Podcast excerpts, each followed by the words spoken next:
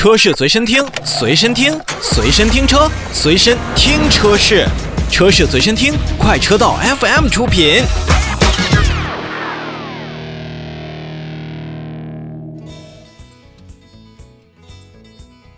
前一段时间呢，二零二零款的奔驰 A 级长轴距三厢版也是上市了，售价区间呢基本没有太多的变化，是二十一万一千八到二十九万九千八。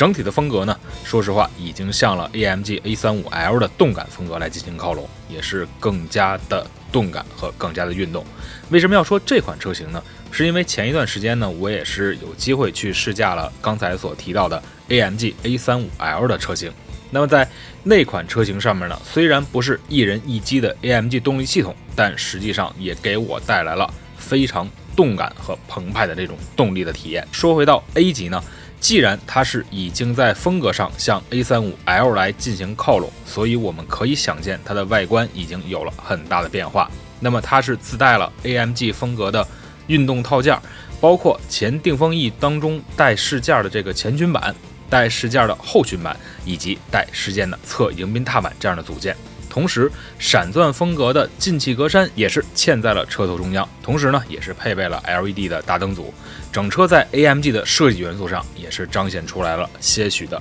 年轻风格。那在内部空间上没有任何的变化，内饰的一些体验感，包括内饰的豪华程度上，也是延续了原先 A 级轿车的。一个舒适性的一个配备。此外呢，在动力方面依旧采用了1.3升的涡轮增压发动机和2.0升的涡轮增压发动机，其中 1.3T 的涡轮增压发动机分为高低两个动力调教，100千瓦和120千瓦。A220L 的 Formatic 运动轿车呢，则是采取了全新的2.0升四缸涡轮增压发动机，最大功率是140千瓦。全车都是采用了七速的双离合器变速器，官方的百公里加速时间为七点一秒钟。好了，这款车型说完了，不到三十万可以买到一个二点零 T 四驱，或者说是不到二十二万，您可以买到一个一点三 T 的两驱。那么这款车型基于奔驰品牌而言，还是最便宜的，确实也很有可能打动更多的年轻消费人群。